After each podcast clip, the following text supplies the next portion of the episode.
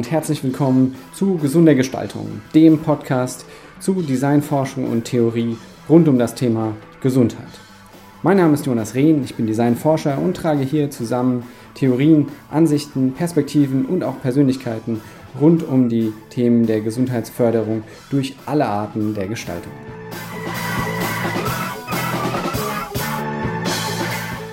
Zum Beispiel hier in Deutschland wird ein sehr, sehr konservativer, aber vor allem in dem Sinne ängstlicher Diskurs um die Zukunft geführt. Wenn man zum Beispiel Nieder Niederlande. Und in der heutigen Folge mit Karl Friedrich Thehn reden wir über ganz viele verschiedene Themen letzten Endes. Wir starten hier mit der Ästhetik, was äh, Ästhetik eigentlich in der gesundheitsfördernden Gestaltung einen Mehrwert bieten kann, auch als einfach pragmatischen Zugang zu dem, was gestaltet wird. Aber auch in dieser Folge Thema wird sein, ähm, was ist eigentlich spekulatives Design? Was kann das als Methode, als Herangehensweise für die gesundheitsfördernde Gestaltung bedeuten? Und wir gehen dann auch relativ zügig über äh, zu den Themen Biophilic Design, die Natur, Animal Aided Design bis hin zur Robotik und der Frage, inwiefern Mensch, Technik und Natur denn als Symbiose gedacht werden können. Eine sehr bunte Folge. Ich äh, habe sehr viel Spaß gehabt und ähm, ja, wünsche das ebenfalls.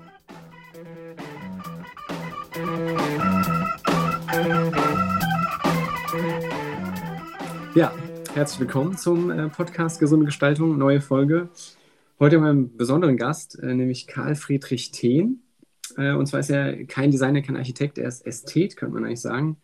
Ich hoffe, ich tue dir da kein Unrecht. Ähm, nee. Hat langjährige Erfahrung in Design und Wissenschaftskommunikation und ist ausgebildet in Literaturwissenschaften, Kunstgeschichte und Ästhetik mit Schwerpunkt in aktuellen Design-Diskursen, aber auch Designgeschichte sowie der Ästhetik des 18. und 19. Jahrhunderts. Karl äh, war als freier Journalist für den HR2 Kultur tätig, hat einige Artikel für die ähm, relativ bekannte Designzeitschrift Form verfasst und wo ähm, er mir vor allem ins Auge gesprungen ist, ähm, das war die Vortragsreihe It Takes Two to Boogie an der Goethe-Universität in Frankfurt am Main, wo er ganz ähm, große Namen eigentlich zu Gast gewonnen hat, nämlich äh, Ralf Kröne, ne, Head of äh, Industrial Design von Microsoft, Henrik Jan Griefink, Next Nature Network, einige Professoren aus der Designszene, aus Burg Giebestein, HFG äh, Offenbach, ähm, Hochschule Darmstadt, also ein relativ breites Potpourri. Ich glaube, ich könnte da jetzt noch einige andere Namen nennen. Ähm, aber diese Vortragsreihe, die wurde durchaus auch relativ äh, gut besucht und auch äh, sehr aktiv diskutiert. Äh, zumindest war das so meine Wahrnehmung. Ähm, und hat äh, einmal wieder gezeigt, wie ähm, kontrovers und auch breit dieser Designbegriff ist. Genau, das ist so ein bisschen ähm, Karl, wir kennen uns schon eine Weile, deswegen mhm. darf ich duzen. Ja. Ähm, willst du dazu noch was ergänzen? Ja, klar, also ich freue mich, äh, da zu sein. Ja, und Jonas, wir kennen uns ja auch jetzt schon ein bisschen. Ähm, und ich verfolge natürlich deine Arbeit ja auch äh, immer mit großer Spannung und wir diskutieren ja öfters auch mal ähm, ganz kontrovers, aber auch auf jeden Fall sehr spannend. Ja. Genau, ich habe mir vorhin so ein bisschen vorgenommen, man muss ja ähm, sagen, ne, also du kommst aus der Ästhetik, das mhm. Ich vor allem, sagen wir mal, in diesem deutschen Ästhetikdiskurs oft auch mit einer eher philosophisch orientierten Schule, mhm. ähm, was ich sehr spannend finde, auch in deiner Arbeit oft sehe und glaube, das wäre heute ein ganz, ganz spannender ähm, Zugang, ähm, dass Ästhetik natürlich ein sehr breiter Begriff ist und ja auch das, was man so ein bisschen mit, mit psychologischer Ästhetik, glaube ich, umschreibt. Ähm, Alesch hat da, glaube ich, eine, äh, mhm. eine Menge zugeschrieben und da auch dieses durchaus empirische in der Ästhetik mhm. wieder. Also im Gegensatz zu diesem eher heuristischen oder theoriegestützten Begriff der Ästhetik. Mhm. Willst du das mal so ein bisschen aufspannen? Was ist für dich Ästhetik und vielleicht ne, vor allem den Begriff der gesundheitsfördernden Gestaltung, wenn wir jetzt mal Gesundheit als breites Thema, ähm, einschließlich Prävention, ähm, auch verstehen, wie da die Ästhetik eigentlich einen Zugang liefern kann? Mhm. Ja, ich denke, das Spannende ist eigentlich, wenn man ja über Ästhetik nachdenkt, ich denke mal so im, im Allgemeinen äh, ist es dann doch eher, denkt man darüber nach, über sozusagen eine Philosophie der Kunst. Der Begriff der Ästhetik kommt ja aus dem Altgriechischen und bedeutet da Wahrnehmung. Und ähm, eigentlich wurde das zumindest von Baumgarten auch zunächst so, ähm, so aufgesetzt, das Projekt der Ästhetik, Anfang des 18. Jahrhunderts, ähm, dass es eine Wissenschaft der Wahrnehmung ist, eigentlich. Und es hat mhm. sich dann sozusagen im, im Laufe des 18. Jahrhunderts und vor allem dann im 19. Jahrhundert eher zu einer äh, Philosophie der Kunst entwickelt. Das wird auch seine Gründe gehabt haben. Ähm, aber genau dieses, diese Wissenschaft der, der Wahrnehmung, die ist eigentlich so ein bisschen hinten runtergefallen. Ähm, Finde ich aber gerade ganz spannend, sozusagen zu untersuchen, was, ähm, ähm, ja, was passiert eigentlich, wenn Sachen wahrgenommen werden. Ähm, und ich denke, dass, dass eben diese Perspektive, eben wie du, du hast auch den Alesch äh, erwähnt, dass der da ja gerade auch ähm, eine spannende Perspektive gibt, wie man sozusagen aus einer Designperspektive dann ähm, Ästhetik betrachtet. Mhm. Kannst du das mal konkret auf so einem, wenn wir jetzt mal den, den therapeutischen Kontext von mir aus da angehen und sagen, was kann denn da die Ästhetik mal fernab von so einer eher deskriptiv beschreibenden, analytischen Sichtweise wirklich für, für die Designpraxis oder jetzt Design auch im mhm. Sinne von Architektur, Raumgestaltung ähm, bieten? Kann die da einen neuen Zugang oder auch vielleicht eine, eine Inspirationsquelle bieten? Mhm. Also ich denke schon, wenn man das sozusagen ein bisschen praktischer begreift. Aber für mich war immer ein super Beispiel halt das Biophilic Design, ne? also wo Untersuchungen natürlich äh, herausgestellt haben, dass ähm, das, das, das, das äh, Surrounding, was halt ähm, durch natürliche Elemente geprägt ist, ähm, positiv auf, eine, auf einen Genesungsprozess wirkt.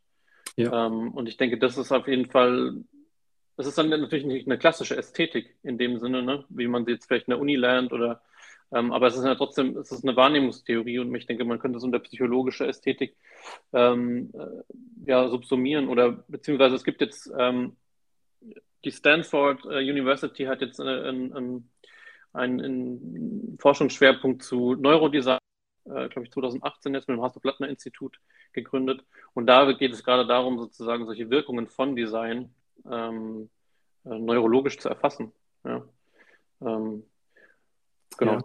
Und das ist ja, also da wird es wieder spannend, wenn es eine empirische, einen empirischen Zugang dazu bietet. Ne? Also kann ich sozusagen das ästhetische Empfinden aus dem Design ähm, quantifizieren, ja, irgendwie mhm. sichtbar machen und das dann wiederum auf Stressreduktion oder andere gesundheitsförderliche, gesundheitsrelevante Parameter beziehen. Das ist, ist, ein, ist ein super weites Feld. Wo würdest du da die mhm. Grenze ziehen zwischen, sagen wir mal, der Psychologie oder der Neurowissenschaft und dem, äh, dem Ästhetikbegriff? Oder würdest du sagen, das ist eigentlich, sagen wir mal, verschiedene Schulen müssen eigentlich kooperieren, um wirklich einen Mehrwert zu generieren? Also ich finde es immer schwierig, wenn man natürlich Grenzen zieht. Ne? Also ich denke schon, es ist wichtig, dass äh, verschiedene Disziplinen ein, eine Kompetenz haben in ihrem Feld. Ähm, aber ich denke, dass hier sich doch dann so eine geisteswissenschaftliche, ähm, theoretischere Herangehensweise und eben eine empirische, psychologische ähm, Herangehensweise eben unterstützen könnten gegenseitig. Was eben die Ästhetik gelernt hat ähm, in den jetzt vielleicht 200, 250 Jahren, seitdem es sie gibt, 300 und eben ja diese psychologischen Erkenntnisse. Und ich meine, es gibt ja auch zum Beispiel wie ähm, diesen Gustav Theodor Fechner heißt er, glaube ich, der die empirische Ästhetik begründet hat, der wirklich versucht hat ähm, herauszufinden, was einzelne Personen denn wirklich schön finden. Ja? Mhm. Und nicht sozusagen von oben herab eine Ästhetik, ja, ähm, es gibt halt sozusagen den Philosophen, der erklärt, warum etwas schön ist oder so, sondern wirklich halt einzelne Personen zu fragen, was findest du, also im Grunde genommen eine empirische Methode. Ähm, diese, diese Sachen abzufragen. Quasi einzelnen Personen. Ja. Quasi schon so eine Art User-Centered äh, Ansatz. Ne? Genau, ja. Weil das ist ja genau das, was wir ja. heute auch in der gesundheitsfördernden Gestaltung sehen, dass wir ähm, gerade wenn es um vielleicht marginalisierte Gruppen geht oder NutzerInnengruppen, die spezifische Bedürfnisse haben, spezifische Symptomatik haben, dass wir, wenn wir es wirklich ernsthaft betreiben, eigentlich ähm, als Gestaltende ein Stück zurückgehen müssen und sagen, wir können gar nicht beurteilen, wie eine Umgebung, wie ein Produkt auf diese Person wirkt, sondern wir müssen sozusagen durch die mhm. Augen dieser Person gucken. Wenn wir jetzt Design for Dementia oder ähm, wenn es um äh, Menschen mit psychischen Erkrankungen geht oder Menschen mit irgendwelchen ähm, traumatischen Erfahrungen oder auch kognitiv mhm. Einschränkungen, dann ist ja interessant, dass dieser eigentlich total historische Ansatz, zu sagen, okay, mhm.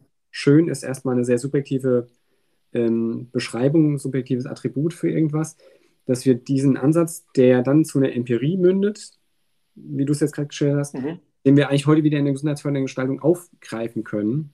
Und was ja so ein bisschen zu so einer Art Demokratisierung des Designs führt, ne? dass, dass der Designende oder die Designende ähm, nicht, nicht quasi eigentlich, wenn man es ernst beschreibt, ähm, nicht wissen kann, was, was gute Gestaltung ist, ohne zu wissen, wie die Zielgruppe letzten Endes das wahrnimmt. Ne? Ja. Ich denke mal, das ist halt auch, das ist natürlich sozusagen das hehre Ziel immer von solchen Methoden, das Demo zu demokratisieren. Wobei man vielleicht auch überlegen muss, ob sozusagen auch wieder da eine Mischung, ne? Also nicht, also eines komplett, sondern dass es, dass eine Mischung vielleicht da auch äh, der Königsweg sein könnte. Ähm, weil manchmal sozusagen, man bekommt ja auch nur das raus, was man fragt, beziehungsweise ja der Nutzer Bias sozusagen antwortet. Ne? Ja. Ähm, dass man sozusagen dann doch durch ein gewisses Expertentum ähm, einen Wissensvorsprung hat, der vielleicht dann sozusagen die Umfrage wieder ähm, kassiert wird. Ähm, aber trotzdem, ich denke, dass gerade solche ähm, Ansätze wie zum Beispiel jetzt, wenn wir jetzt von dem äh, psychiatrischen Kontext sprechen, dass es ja schon wichtig ist, sich ähm, vielleicht auch eben diesen Wahrnehmungen und Bedürfnissen der Patienten anzunehmen und äh, im Falle, dass man eben versucht, die wahrzunehmen und ähm, zu adressieren oder beziehungsweise die halt auch einfach ernst zu nehmen. Ja, ja. Was so lapidar klingt, ne, oder eigentlich so mhm. selbstverständlich, ähm, und trotzdem sehen wir ähm, überall, selbst auch in, einem, in, in, sagen wir mal, modernen oder innovativen Gesundheitskontexten, dass gerade in diesem Bereich psychiatrische Versorgung wir oft mhm. die Maxime haben, es geht erstmal um Sicherheit, ja, dass Leute sich nicht selbst oder fremd gefährden, was natürlich ja. auch absolut nachvollziehbar ist. Ja. Aber das geht manchmal zu Kosten auch ähm, ästhetischer Bedürfnisse. Ja, mhm. Stichwort Institutionalisierung dieser Räumlichkeiten. Mhm. Ähm, ja. Und wo, wo dann eben Bedürfnisse, die du jetzt beschreibst, so ein bisschen unter den Tisch fallen. Ich ja. fand total interessant, was du gesagt hast, ähm, dass es äh, ein hehres Ziel ist und dass vielleicht auch Gestaltende da einen Wissensvorsprung haben. Mhm. Ich merke das oft, ähm, wenn wir da über die, dieses Thema reden, kann ich mir überhaupt vorstellen, was das mal wird für ein Design? Mhm. Das ist ja so ein bisschen das Problem bei Marktforschung. Ja. Ich frage ähm, eine Zielgruppe zu drei Entwürfen und dann gibt es ein Feedback dazu. Aber ähm, oftmals könnte diese Gruppe nicht die vierte Variante dazu sich vorstellen. Ne? Man, man, beurteilt das, was man vor sich sieht oder das, was einem beschrieben wird.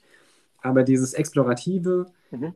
das ist manchmal ja auch so ein bisschen das, das Schwierige, wo, wo mhm. die alte Zunft, wenn ich es mal so sagen kann, den Vorsprung hat, eben vielleicht auch sich Dinge schon vorstellen zu können, die es noch nicht gibt ja, und die auch schwer zu verbalisieren sind.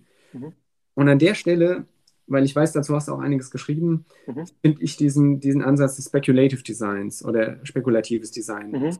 Also Design als ein Vermittler von etwas, damit wir erstmal drüber sprechen. Ja, ja. Also gar nicht so als, als Vorschlag, so soll es mal sein, sondern Provokation. Mhm. Wie stehst du dazu? Meinst du, das wäre auch für den Gesundheitskontext, der ja eigentlich schon, sagen wir mal, da geht es ja um, ums Eingemachte. Mhm. Also ich denke, dass äh, spekulatives Design ähm, da auf jeden Fall ähm, eine, ja, eine wirklich gute Möglichkeit ist, sozusagen auch den, den Betroffenen die Möglichkeit zu geben, sich in, in diese Zukunft oder in diese Möglichkeit, die, die sozusagen abgefragt wird, ähm, äh, hineinzuversetzen und dann Antwort drauf zu geben. Mhm. Und ich denke gerade da, also es gibt natürlich auch manchmal auch nationale Unterschiede. Ich finde zum Beispiel hier in Deutschland wird ein sehr, sehr konservativer, aber vor allem in dem Sinne ängstlicher Diskurs um die Zukunft geführt. Wenn man zum Beispiel Nieder Niederlande schaut, ähm, mit dem Next Nature Network zum Beispiel, das ja auch zu Gast war bei der Vortragsreihe, ähm, die du erwähnt hattest, It Takes Two ähm, da sieht man, dass dann viel, viel ähm, positiverer, wohlwollenderer Diskurs um die Zukunft geführt wird, wo auch einfach, wie du sagst, halt selber ähm, so provozierende Thesen in, in, Form von Objekten gestellt werden. Ne? Mhm. Also dieses Next Nature Network, ähm, das schon erwähnt wurde, ähm, die haben zum Beispiel eine Jobagentur der Zukunft. Das ist ein Projekt von denen. Und da gab es zum Beispiel so lustige Berufsbilder wie der Organdesigner.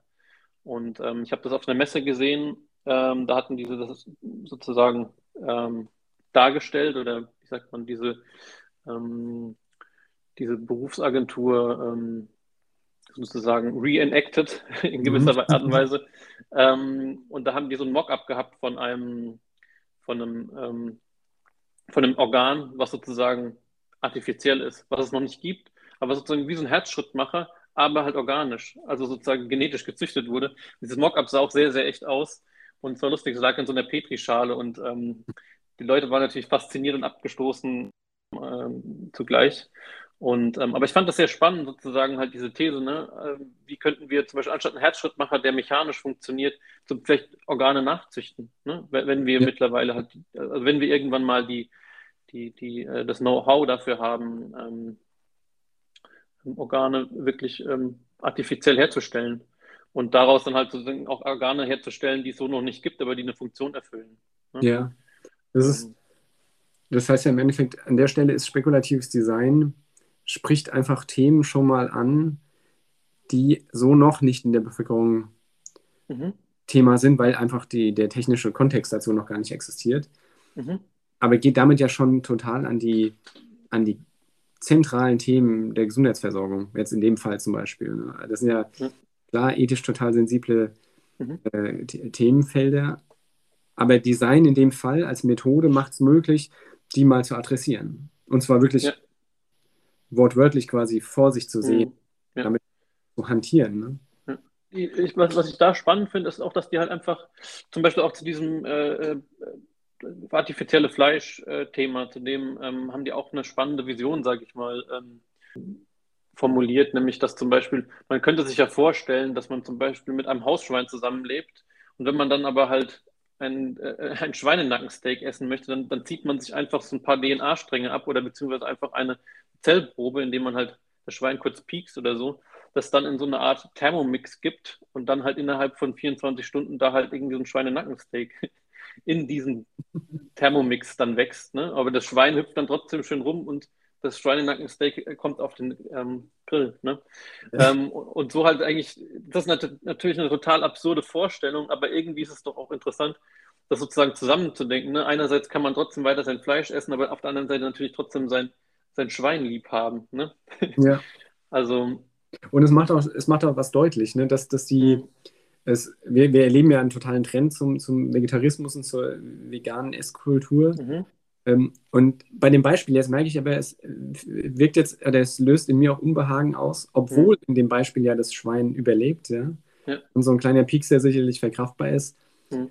habe ich trotzdem ein merkwürdiges Gefühl dabei, diesen, diesen DNA-Schnitzel sozusagen ja. zu ändern. Ja? Und jetzt bin ich selbst noch nicht mal Vegetarier, aber ich merke schon an dem Beispiel, dass das in dieser fiktiven, spekulativen Darstellung von einem möglichen Modus mhm. der Physik, ja, ähm, irgendwie auch ganz viel an äh, Diskursfähigkeit liegt. Ja? Wir können uns ja. darüber unterhalten und äh, das ist tatsächlich, glaube ich, eine gute Qualität des spekulativen Designs, was, was zentrale Themen des Lebens in der Zukunft, wie es auch immer sein mag, mal äh, so durchspielen kann. Ohne dass es jetzt mhm. Szenarien sind im Sinne von ähm, wissenschaftlichen Prognosen. Das ja. ist der, der Unterschied. Ne? Wenn ich jetzt auch so ein bisschen in die Literatur gucke, das ist, ich glaube, ursprünglich kam das ja mit dem Buch von Tune und Raby 2013 so ein bisschen auf, dieser Begriff spekulatives Design, mhm. die ja auch das eher als eine Art Designpraktik oder, oder mhm. Zugang durch Design formuliert haben, wenn ich es richtig verstehe. Ja, ja.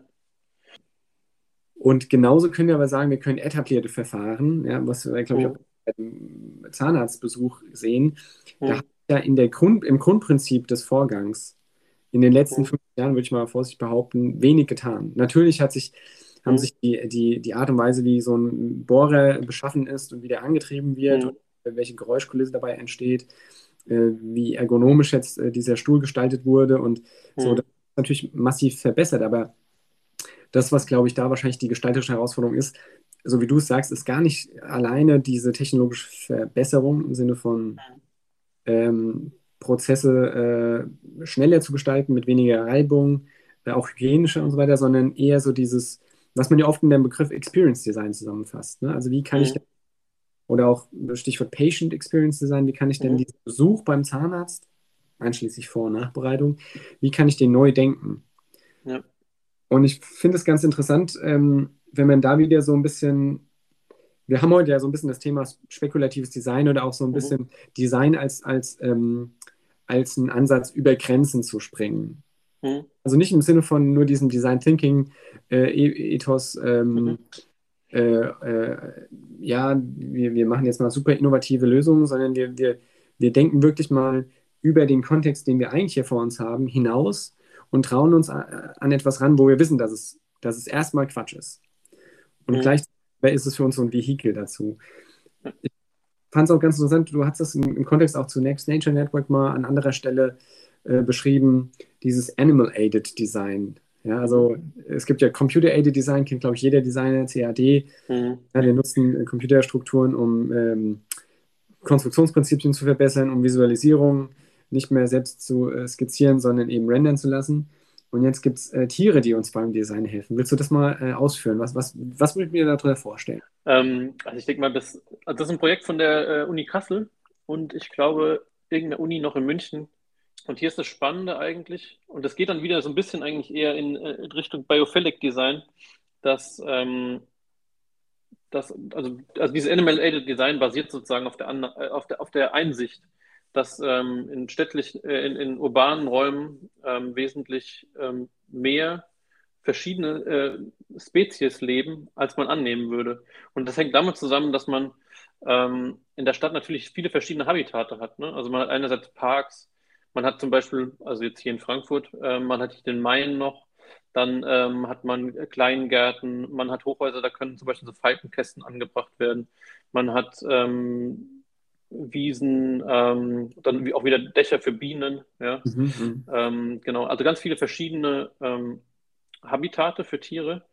Und die sozusagen, wenn man das, die Ansatz des Animal Aided Design ist sozusagen, das noch zu stärken. Ja? Also wenn man ähm, neue Quartiere plant, wenn man, ähm, wenn man umgestaltet oder so äh, in der Stadt, dass man dann sozusagen darauf achtet, dass man schon mit wenigen Eingriffen, also zum Beispiel ein Beispiel ist, dass man in den ähm, im Gebäude, in der, im Erdgeschoss, äh, dass man so Gabionen anbringt. Ja? Und in diesen mhm. Gabionen, das sind so, ähm, so Steine, die sozusagen hinter so einem Metallgitter zurückgehalten werden, da können dann Eidechsen leben. Ja? Und Eidechsen sind dann zum einen wahrscheinlich wieder Nahrung für andere Tiere, aber konsumieren, also äh, essen selber halt auch andere Tiere. Ähm, und dadurch entsteht dann so ein, ähm, biologischer Kreislauf dann im Kleinen. Mhm. Ne? Ähm, und das kann man halt an ganz vielen verschiedenen Orten in der Stadt halt äh, umsetzen, wenn man darauf achtet. Und das fördert natürlich zum einen ähm, eine Biodiversität ja, für, ähm, für Flora und Fauna, aber gleichzeitig unter dem Vorzeichen des Biophilic Designs ähm, sollten sich eigentlich Menschen dann auch wohler fühlen in der Stadt, wenn die so ein bisschen belebter ist, wenn es grüner ist, äh, wenn man Tiere beobachten kann. Ja. ja. Ähm, genau. Und ähm, also wie gesagt, meine, meine äh, Erweiterung wäre sozusagen dieses Animal-Aided Design zu dem Biophilic Design dazu, dass man, so, dass man einfach guckt, dass einfach ähm, nicht nur einfach Natur, sondern dass man vielleicht auch Ökosysteme, kleine Ökosysteme ermöglicht ähm, mit Habitaten für verschiedene Tiere ja, ja. und Insekten. Ja. Und das passt ja auch sehr gut zu dem Ansatz des Biophilic Designs. Also wir mhm. ja ähm, viele Studien, jetzt gerade wenn wir über Healing Gardens sprechen und so, mhm. die, die zeigen, dass es oft nicht die, die Größe des Grüns ist oder des, der Natur, die wir sehen oder erfahren, ne, im Sinne von Quadratmetern oder ähm, anderen Einheiten, sondern es ist die, die Vielfalt, mhm. also von Flora und Fauna und äh, vor allem auch Biodiversität in dem Kontext. Mhm die, die im Grunde einen, einen, Mehrwert bietet. Also je biodiverser sozusagen ein Kontext ist, desto positiver wirkt sich das Ganze auf mich aus. Mhm. Äh, in Klammern natürlich abgesehen von, von Umständen, die das Ganze rum wieder äh, torpedieren, wie zum Beispiel Natur, die nicht gepflegt wird oder Natur, die mhm. eine Gefahr für mich darstellt oder so. Ja. Ich glaube, da haben wir wieder mit Stress und anderen Aspekten zu tun, mhm. die das Ganze wieder nicht, nicht fördern. Genau. Und das zeigt ja letzten Endes auch immer diesen systemischen Charakter gestalterischer Interventionen. Also, mhm. das würde ich sagen, das haben wir im, im, klinischen, im therapeutischen Setting, in einzelnen Produkten, die in einem Ökosystem existieren, genauso wie in der Raumgestaltung, dass wenn wir Dinge, Maßnahmen ergreifen, dann können die immer auch in, im, im Kontext nachhaltiger Entwicklung nehmen das dann Rebound-Effekte Mhm. Das heißt, wir, wir haben eine Maßnahme, die eigentlich erstmal toll ist. Ja, wir wollen CO2 einsparen, indem wir die und die Technologie fördern wenn wir den Kontext nicht beachten bei dieser Umstellung, dann kann diese, sagen wir mal, die positive Absicht eigentlich auch gravierendere Nebenwirkungen haben. Ja, das ist ja quasi so eine Art paradigmatische Debatte, ja. Also mhm, ja. Wie, wie, nehmen wir Natur, wie nehmen wir Technik und so wahr? Mhm. Wenn wir das jetzt nochmal so ein Stück ins Extrem führen, und das ist gar nicht mal spekulatives Design, sondern tatsächlich auch umgesetztes Design und wieder in den Kontext gesundheitsfördernde Gestaltung im alltäglichen Leben ziehen, mhm ein Beispiel, äh, wenn wir schauen nach, nach Japan, wo, wo die Versorgungskultur oder die, das medizinische Versorgungssystem wesentlich stärker auf Robotik setzt. Ne?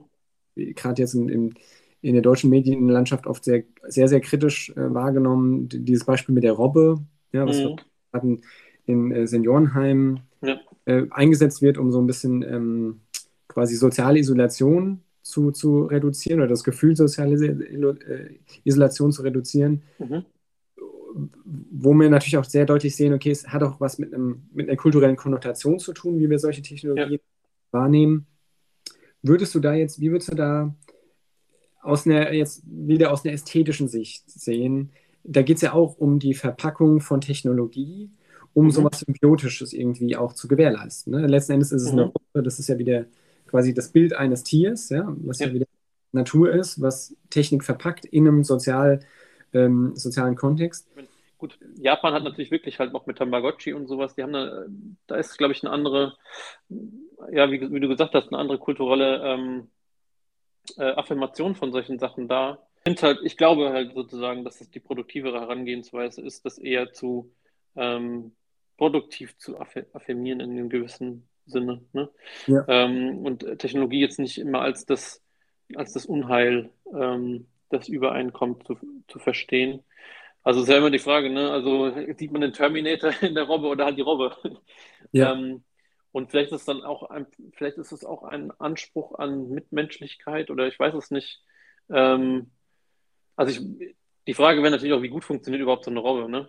Also eine Robbe ist, kann ja auch nur, kann ja kann ja einen menschlichen Kontakt nicht ersetzen. Ja? Das kann ja, ja nur ein, ein Teil davon sein. Das ist natürlich, genau, das wäre ja auch noch einfach ein, äh, ein spannender Punkt, ne? Also ähm, ersetzt Technik, weil das ist ja auch oft Angst, ne? Ob Technologie Technik Mensch ersetzt oder wie das ist. Und das wäre zum Beispiel wieder der symbiotische Begriff, ne? Dass man sozusagen ähm, auch im therapeutischen Kontext, dass sich, äh, dass vielleicht in manchen Bereichen Technik einfach ähm, unterstützt, hilft oder Sachen doch besser kann und dann auf der anderen Seite den Menschen entlastet. Ja.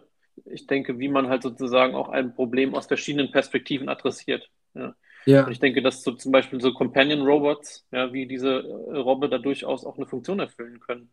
Ähm, und dann vielleicht ja auch dem, dem Pfleger äh, gerade die Kapazitäten frei hält, um sozusagen vielleicht auch bessere psychologische Care-Arbeit zu machen. Wenn man jetzt einen Roboter hätte, der zum Beispiel halt dann sauber macht, Essen bringt oder Essen zubereitet oder sowas. Ich kann mir vorstellen, dass, ähm, dass wenn man das eben symbiotischer oder ergänzender denkt, äh, dass man da durchaus sehr produktive äh, Ergebnisse erzielen kann. Ja, ja das ist wahrscheinlich auch oft der, ähm, das Missverständnis wahrscheinlich. Ne? Mhm. Ne?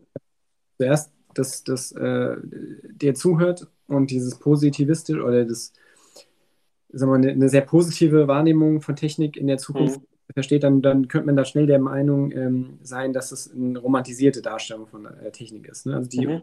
alle unsere Probleme löst. Ja. Und ich verstehe aber in deinem, in deinem Begriff der Symbiotik, dass wir mhm. Technik nicht als einen Ersatz finden sollen oder auch mhm. eine, eine, eine Ration oder eine, eine, quasi eine Wegrationalisierung von menschlichem Handeln, mhm. ein Add-on sozusagen, was mhm. optimiert wenn man es so will. Weil das ist ja oft, gerade auch wenn wir jetzt diese Robotik, den Robotikdiskurs uns betrachten, da wird der, mhm. der, das sind ja oft auch, ähm, es kompensiert ja sozusagen menschliches Handeln. Das, mhm. das ist ja so ein bisschen die Kritik, die dahinter steckt. Ähm, ansonsten, was mir halt einfällt, ist dazu halt wirklich, ich hatte, ähm, ich habe mal für die Form einen Artikel geschrieben über Companion Robots und da geht es natürlich oft um die Frage, wie sieht der dann aus, ja, weil ja, es ist halt schon irgendwie, da müsste man jetzt vielleicht auch, da könnte man, was, warum ist das so unheimlich, ne, mit so einem Roboter? Ja. Ähm, da gibt es ein ganz schönes Beispiel. Ich glaube, es war eine Kollaboration von der UCL ähm, in London, also University College in London, und eine, ähm, ich glaube, es war die Uni in Osaka, Japan. Mhm. Und die haben auch so einen Companion Robot entwickelt, was im Endeffekt so eine Art haptisches Display ähm, mhm. von entfernt gelegenen Bezugsperson war. Also jemand im, im mhm. Seniorenheim ähm, kriegt quasi den Besuch nicht, weil, weil einfach die geografische Entfernung zu groß ist. Und dann krieg, äh, wird aber so eine Art kleiner Roboter in die Hand gegeben und der ist nur das mhm. Interface. Und Sprache, auch Mimik und so weiter wird transportiert über dieses Objekt.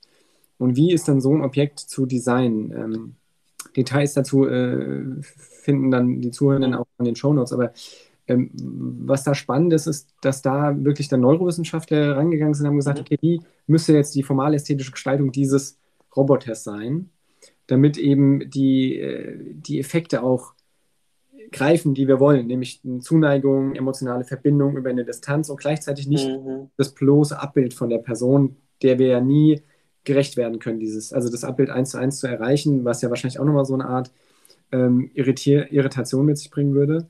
Und was dann dabei rausgekommen ist, das ist ganz interessant, ist für mich als nicht betroffene Person auch verstörend. Mhm. In meiner subjektiven Wahrnehmung kann ich damit nicht ähm, äh, direkt mir eine Nutzung vorstellen. Und gleichzeitig weiß ich aber, es gibt eine ganze Reihe an Studien zu diesem Roboter, die mhm. positive Effekte auf Sozialverhalten, auf äh, Lebensqualität, auf Wohlbefinden bei diesen Personen äh, nachweisen können. Man muss dazu sagen, es ist ah, wieder der Kontext Japan, wieder ein anderer Bezug, wie du so gesagt hast, Thema Tamagotchi. Und gleichzeitig merken wir da aber auch wieder diese Diskrepanz zwischen, ähm, bin ich jetzt Gestaltender oder bin ich Nutzender? Mhm. Ja? was wir am Anfang ja. mit, mit der empirischen Ästhetik äh, gefunden haben.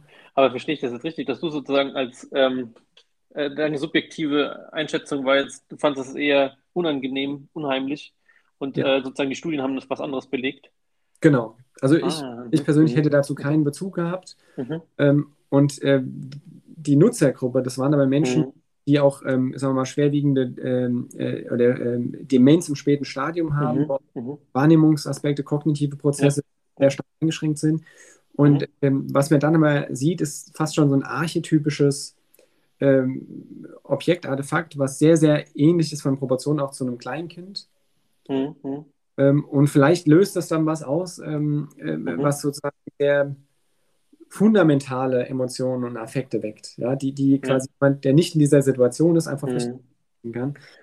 Und an der also, Stelle ist mir wieder interessant, dass quasi Technik und der Einsatz von Technik, gerade wenn wir über den, den mhm. gesundheitsförderlichen Kontext sprechen, ob es jetzt therapeutisch ist oder präventiv, ähm, erfordert immer diesen Ansatz des Evidence-Based Designs, also was du am Anfang angedeutet hattest, dass wir es immer empirisch irgendwie erörtern oder, oder evaluieren müssen, ob das, was wir beabsichtigen, auch tatsächlich greift. Ja? Mhm. Weil unsere, unsere subjektive Wahrnehmung, mag die auch durch noch so viel Empathie oder vermeintliche Empathie mhm. sein, ist, wie ich finde, zumindest nie in der Lage, das wirklich eins zu eins zu erfassen, weil wir mhm. einfach nicht die Person sind, um die es geht.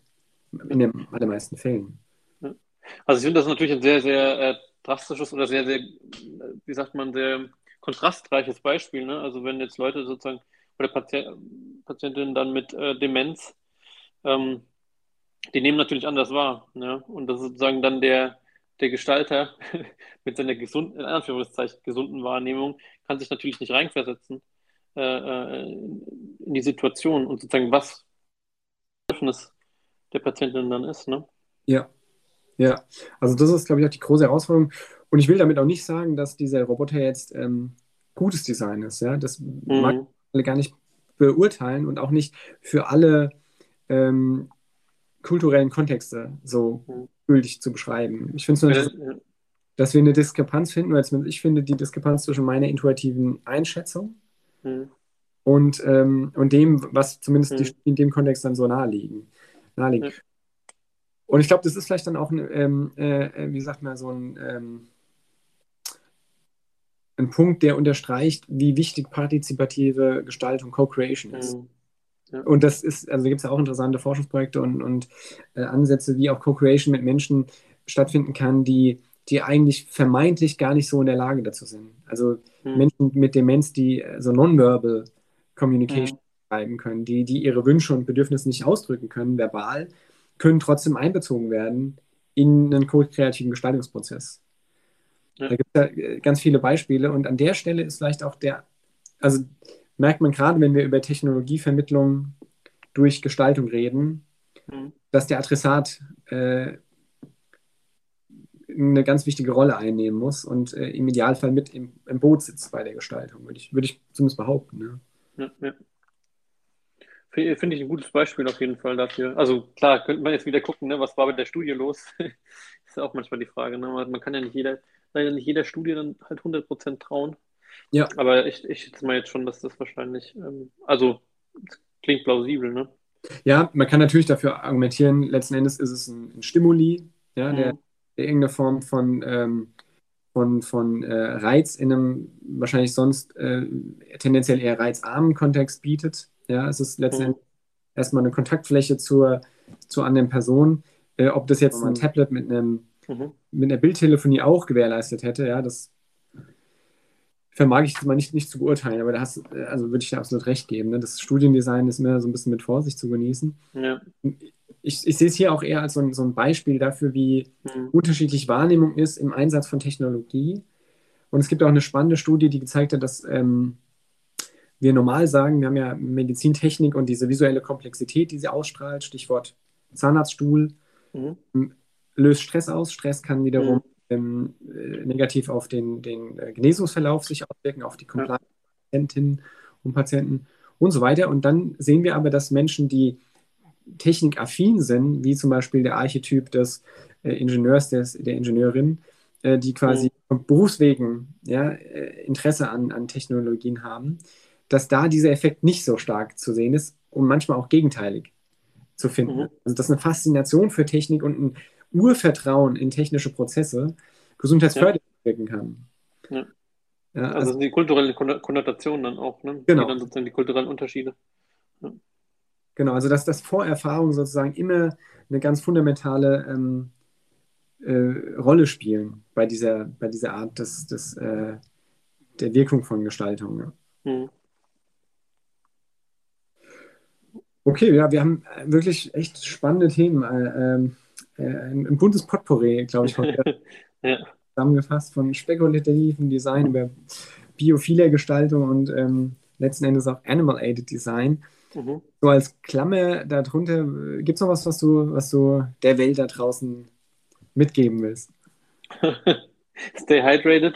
Nee, ähm, äh, worüber ich, mich viel, ich mir auch viel Gedanken mache, weil natürlich jetzt, sage ich mal, die klassische Ästhetik ähm, so, also zumindest, wie ich versucht habe, da vorhin Hegel zu zitieren, ähm, dass sie sich halt hauptsächlich mit Kunst beschäftigt. Und ich denke jetzt in neueren Sachen, also Ästhetik erweitert sich ja auch in den letzten Jahren äh, äh, stetig. Also hier in Frankfurt, ähm, Heinz Trüg an der Goethe-Uni mit dem Ästhetikmaster macht ja vor allem Konsumästhetik. Ähm, auch in den USA gibt es ja ähm, eine Bewegung zu ähm, Everyday Aesthetics, ja, Mhm. ähm, wo eben dieses Feld ausgeweitet wird. Und ich denke mal, dass sich da im Design halt auch einfach nochmal ein neues Feld auftut, ähm, äh, wo man das diskutieren kann. Und ich finde vor allem halt eben diese Ansätze von Neuroästhetik. Ja, also zum Beispiel hier in Frankfurt gibt es ja auch das Max-Planck-Institut für empirische Ästhetik. Ähm, den finde ich äh, spannend, ja, also neurologisch zu untersuchen, was passiert eigentlich, äh, wenn ich Kunst wahrnehme. Ja. Mhm. Ich meine, die, die, haben dann da so lustige Sachen, die äh, machen zum Beispiel werden da, ähm, äh, es gibt eine Studie, da werden Filme geguckt oder andere Stimuli eingesetzt und dann wird äh, die äh, Gänsehaut gemessen. Ja. ähm, genau, aber wie gesagt, da will ich jetzt gar nicht so, und, und, was ich jetzt gestern da erfahren habe, dass jetzt äh, in Stanford gibt so einen Neurodesign-Schwerpunkt oder nicht Schwerpunkt, ähm, ich denke mal so eine Forschungsgruppe dazu. Ähm, also ich denke, dass sich da gerade halt viel tut, in dem Sinne, dass äh, Designer ja früher dann doch eher, glaube ich, intuitiv und empathisch dann gearbeitet haben. Ja. Also mal so, mal so. Ich denke mal, das ist auch dann vielleicht der Unterschied so ein bisschen von Hochschule zu Hochschule. Ähm, aber ich denke mal, dass im Moment auch sehr, sehr stark die Richtung dahin geht, einfach äh, Methoden, ähm, Evidence-Based Design und nicht mehr jetzt ähm, der Designer als so ein bisschen ähm, ja, wie ein Künstler, ne? Genie geküsst, oder wie sagt man? Mhm. Musen Ja. geküsst, ne? Ja, und ich finde einfach gerade eigentlich diese wissenschaftlichen Ansätze, Neurodesign, Neuroästhetik, finde ich spannend. Und es gibt natürlich dann halt sozusagen auch in der theoretischen Philosophie passieren da so ein paar Sachen, ne? Auch in den USA. Ähm, das glaube ich, jetzt auch schon ein bisschen älter. Functional Beauty von Glenn Parsons und Alan Car Carlson. ähm, das ist von 2008. Aber die versuchen so ein bisschen halt auch eben jetzt aus diesem Bereich so der Kunstästhetik dann auch ein bisschen theoretischere Grundlagen zu liefern, ähm, äh, was, ja, eigentlich was eine funktionale, gut funktionale Schönheit äh, ist auch zu kritisieren, weil ich meine, da teilweise dann einfach nur eine visuelle äh, Wahrnehmung halt ähm, äh, diskutiert wird. Und ich meine, Design erschließt sich ja nicht im Angucken. Ja. ja. äh, sondern Design ist ja vor allem auch Gebrauch. Ja, das geht ja auch um Ergonomie, Response, ähm, was, also, äh, ja, also halt auch Ergonomie, solche Sachen, wenn man sich draufsetzt. Ja. Multisensible ähm, Faktoren auch einfach. Genau, ja. Aber was man schon sieht, auch jetzt von den Beispielen, die du da nennst, mhm. dass wir einen ganz starken ähm, Methodenzuwachs erfahren, mhm. auch eine höhere, wie ich zumindest finde, Interdisziplinarität, obwohl die ja immer im Design mhm. drinsteckt, mhm. aber wo wir jetzt einen, einen, zunehmenden Einfluss der Wissenschaft und wissenschaftlicher Methoden, einschließlich der äh, Empirie und einschließlich der, der, Diagnostik oder der Analytik finden. Also das, das mhm. ist ja das auch, was wir mit Neuroästhetik und, und den ganzen anderen ähm, äh, Verweisen auf Design mhm. wiederfinden. Mhm. Ja, Neuroökonomie und, und ähm, andere Formen, wo bildgebende Verfahren es immer bedeutsamer werden. Und ja. Vielleicht muss man auch mal deutlich sagen, ich meine, es gibt ja einen Unterschied zwischen Neurodesign und Neuromarketing. Ja, also es ist auch wieder faszinierend, dass sozusagen in diesen verwertungslogischen Zusammenhängen, dass da ja ähm, viel, viel weiter schon äh, äh, geforscht wurde. Und das jetzt so wirklich, also wenn, wenn ich von Neurodesign spreche und ich hoffe auch, dass sie das da am Stanford machen, das Hasso-Platten-Institut, dass es wirklich auch darum geht, vielleicht auch, ähm, oder das wäre sozusagen meine, meine Idealvorstellung davon, dass man wirklich guckt, wie kann man äh, Dienstleistungssysteme, Gegenstände, Objekte äh, gestalten, dass die einfach intuitiver und ähm, ja, einfach passender äh, gestaltet werden. Ja, das, ähm, also das, das, das fände ich schon cool, wenn das, äh, wenn das passieren würde. Ja. ja. Aus diesen Ansätzen heraus. Es ja. liegt noch viel Arbeit vor uns. ja. Ist, also ich, ich merke schon, wir, wir könnten, glaube ich, noch einige Stunden weiterreden. Wir, mhm. ähm, also Begriffe, die mir jetzt so in den Sinn kommen, äh, die ich gerne vielleicht nochmal in, in einem, in einem Follow-up vielleicht nochmal adressieren würde, mhm. wären so Sachen wie die, die Rolle ähm, von Wissenschaft und Neurowissenschaften im Design. Mhm. Also Stichwort, was du jetzt gerade gesagt hast, Neurodesign, ähm, empirische äh, Ästhetikforschung. Ähm, da da gibt es ja sowohl methodisch als auch äh, in den, letztendlich in den wissenschaftlichen Erkenntnissen faszinierende Neuerungen, die mhm. irgendwie auch so einen Triple-Down-Effekt in die, in die Designpraxis mit sich bringen. Mhm. Ja. Und worüber wir auch gar nicht gesprochen haben, was quasi sozusagen der nächste Schritt wäre, ist die Frage, wie bilden wir sowas aus? Ja, welche Rolle hat da die mhm. Hochschule? Wie, wie sind Design äh, ähm, Curricula äh, in der Zukunft aufgestellt? Ja, was werden mhm. Designerinnen und Designer lernen oder lernen sollen? Mhm. Und welche Methoden sind da nötig? Und, und ähm, werden dann wirklich Designende ausgebildet oder eigentlich ähm, äh, andere Professionen, die eben mhm. Design nutzen? Ich glaube, da sind viele, viele Facetten noch drin, die aus diesem Kontext spekulatives Design, die Rolle der Ästhetik ähm, und auch Anwendungsgebiete wie Animal Aided Design so ein bisschen mhm. sich da ableiten lassen. Ja. Es war mir auf jeden Fall eine Riesenfreude, das alles mal so ein bisschen äh, mhm. auf den Tisch zu legen. mir auch. ja. Und also wer weiß, ich äh, fände es super spannend, wenn wir gerade die Themen nochmal so an einer anderen Stelle nochmal aufgreifen. Ja, definitiv. Und also, ähm, genau, wenn Zuhörende vielleicht auch so ein, zwei Highlights gefunden haben, äh, wo man äh, finden würde, okay, da, da mhm. müssen wir nochmal ein bisschen tiefer äh, einsteigen oder gerne ja. nochmal ausführlicher, äh, vielleicht auch nochmal ein paar ähm, konkrete wissenschaftliche Erkenntnisse zu Rate ziehen. Mhm. Einfach äh, kommentieren und äh, ich denke, wir werden an einer anderen Stelle das Thema nochmal ähm, angehen. Also auf jeden Fall kein Anspruch auf Vollständigkeit hier an dieser Stelle. Angaben ohne Gewähr. Genau, ich glaube, das muss Design immer sein. Mhm. Anspruch auf Vollständigkeit und im iterativen Geist des Designs ähm, gibt es, glaube ich, nie das perfekte, fertige Design. Von daher ist auch dieser Podcast, diese Folge des Podcasts nur ein, äh, ein Schritt auf einem langen Weg der Gestaltung. Ja. Super, Karl. Ja, vielen Dank, vielen Dank für die Einladung. Und äh, ja, wir werden uns sicher wiederhören. Auf jeden Fall. Ja, das war wieder der Podcast Gesunde Gestaltung. Ich hoffe, das war interessant und vielschichtig. Ähm, jeder, der sich da weiter informieren will, auch auf dem neuesten Stand bleiben will, zu ergänzenden Informationen, kann den Newsletter abonnieren unter www.gesunde-gestaltung.de slash Newsletter. Ansonsten freuen wir uns auf die nächste Folge. Bleiben Sie am Ball. Bis bald.